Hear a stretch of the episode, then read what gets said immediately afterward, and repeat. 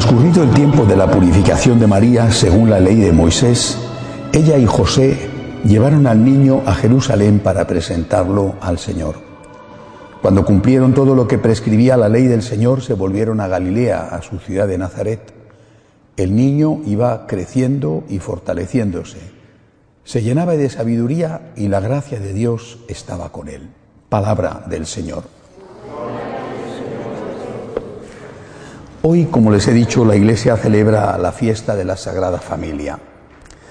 Eh, creo, y, la Iglesia también así lo opina, que la familia se encuentra muy amenazada. Se encuentra amenazada desde fuera, por ejemplo, leyes que van abriéndose paso en los distintos países del mundo y que son leyes que perjudican a la familia, sobre todo porque equiparan la familia que es la unión de un hombre y una mujer, con otro tipo de uniones. Estas leyes, la Iglesia y también el Papa Francisco eh, lo ha repetido varias veces, son perjudiciales para la familia. Pero sinceramente no creo que el daño mayor que sufre la familia venga de fuera, sino que me parece que está, por desgracia, dentro. La familia tiene sentido solo, exclusivamente, por el amor. Si hay amor, la familia funciona. Y si no hay amor, no funciona. Y ahí es donde tenemos el problema mayor. El hombre contemporáneo, eh, sinceramente no sé si siempre ha sido así, pero desde luego el hombre de hoy no sabe amar. Cuando digo el hombre me refiero al hombre o a la mujer, no sabe amar. O sabe amar mal, sabe amar poco. Eh, la gente no se casa o no se va a vivir junto a otra persona si no hay amor. Hoy en día, en la mayor parte de los países, por lo menos, no existen los matrimonios a la fuerza, obligados por los padres. Es verdad que hay naciones donde esto todavía se produce, sobre todo en el ámbito musulmán. Pero en la mayor parte de los países la gente se casa o se va a vivir junto a otro enamorado. Hay amor. Pero ¿qué tipo de amor? No sabemos amar bien. Confundimos con mucha frecuencia la pasión el deseo con el verdadero amor. Y cuando la pasión disminuye o desaparece, decimos se nos acabó el amor. Y en realidad es que no había habido amor nunca.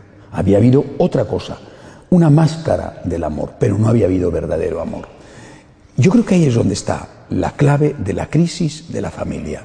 No sabemos amar, no nos han enseñado a amar. Nos han enseñado a otras cosas. Muchos jóvenes se casen o no se casen por la Iglesia, vivan juntos o tengan algún tipo de unión legalizada, muchos jóvenes son especialistas y saben muy bien todo tipo de posturas sexuales, pero no saben ceder, no saben perdonar, no saben ponerse en el lugar del otro, es decir, por desgracia, no saben amar. Se ha confundido amor con sexo y son dos cosas que pueden ir unidas, pero que por desgracia cada vez más están separadas. Así que nosotros tenemos que fijarnos, nosotros católicos, que todos vivimos en una familia de una forma o de otra, porque todos hemos nacido en un hogar, todos hemos nacido de unos papás, todos hemos crecido y hemos tenido, la mayor parte al menos, hermanos, todos hemos tenido abuelitos, es decir, hemos vivido con personas mayores, y algunos se han casado y tienen a su vez sus propios hijos. Todos tenemos una relación familiar. Tenemos que aprender a amar de manos de aquel que sabe que es el amor, porque Él es el amor, Jesucristo. Eh, el Señor, en su maravillosa pedagogía, nos enseñó tres niveles de amor. No los olviden, aplíquenlos enséñenlos, enseñen esto, esta pedagogía a sus hijos y aplíquenlo ustedes. Primer nivel, es el primero.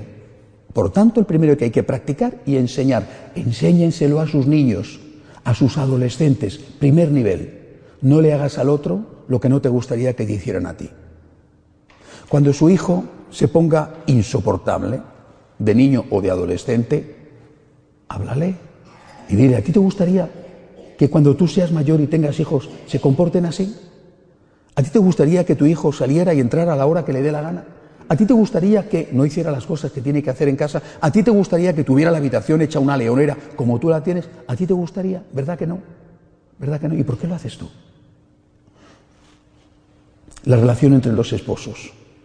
¿A ti te gustaría que tu esposa te engañara? ¿Verdad que no? ¿Y por qué lo haces tú? ¿A ti te gustaría que mm, tu marido estuviera todo el día dándote gritos? ¿Y por qué lo haces tú? No le hagas al otro lo que no te gustaría que te hicieran a ti. Ponte en el lugar del otro. Ponte en su lugar. ¿A mí me gustaría que me trataran así? No. Pues yo no tengo que hacerlo yo. Y este es el primer paso nada más. El primero. Segundo, justo lo que complementa el primero. El primero, no hagas. El segundo, haz. Haz lo que sí te gustaría que te hicieran a ti. Primero, no hagas el mal, no hagas lo que no te gustaría. Haz lo que sí te gustaría. ¿A ti qué te gustaría que hicieran contigo? Que te perdonaran. Perdona tú. Que te pidieran perdón. Pide perdón tú. Que te entendieran que comprendieran tu situación, tus circunstancias, el porqué de tus nervios, el porqué de, la mala racha que estás pasando. Haz tú lo mismo. Que se metieran en tu piel, mete tú en la piel del otro. Que se pusieran en tu lugar, haz tú lo mismo. Haz lo que te gustaría que te hicieran a ti. Tercer nivel, imita a Cristo. No hagas el mal, haz el bien. Tercer nivel, el bien que haría Jesús. ¿Qué haría Jesús? si estuviera en tu lugar? ¿Qué haría Jesús si fuera tu consejero? ¿Qué haría Jesús si fuera tu confesor? Si fuera tu director espiritual, ¿qué te diría? ¿Qué haría Él si estuviera en tu lugar? Por ejemplo, sabemos algo que hizo, por lo tanto, ¿qué haría? Perdonar, perdonar. Sabemos algo que hizo, ¿eh? amar a todos. Algo que hizo, amar el primero. En las Pequeñas cosas de cada día. ¿Quién saca la basura? ¿Quién cambia los rollos de papel higiénico en el baño? ¿Quién pone la plancha? ¿Quién pone la lavadora? ¿Quién, quién va a la compra? ¿Quién frega los platos? ¿Quién? Amar el primero, amar a todos, volver a empezar, perdonar, pedir perdón. Esas cosas maravillosas que hizo Jesús. Ponte tú en el lugar de Jesús. Pregúntale, Señor, ¿tú qué harías en mi casa, en mi situación? aquí, ahora. No hagas el mal.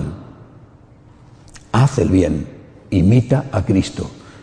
Y la última cosa, nuestro secreto, nuestro gran secreto.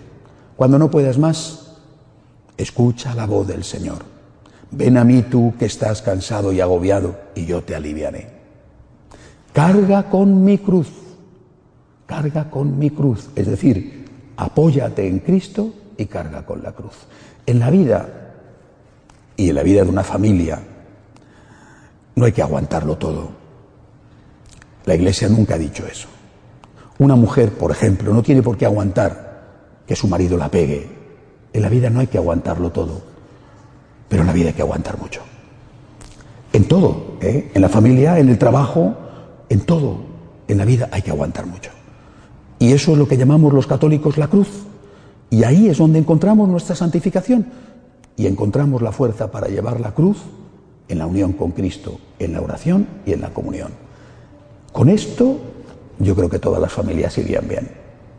No hagas el mal que no te gustaría que te hicieran. Haz el bien que te gustaría que te hicieran. Imita a Jesús. Haz lo que Jesús te diría que hicieras, lo que harías si estuviera en tu lugar. Y apóyate en Cristo para poder llevar la cruz de cada día. Que así sea. De pie, por favor.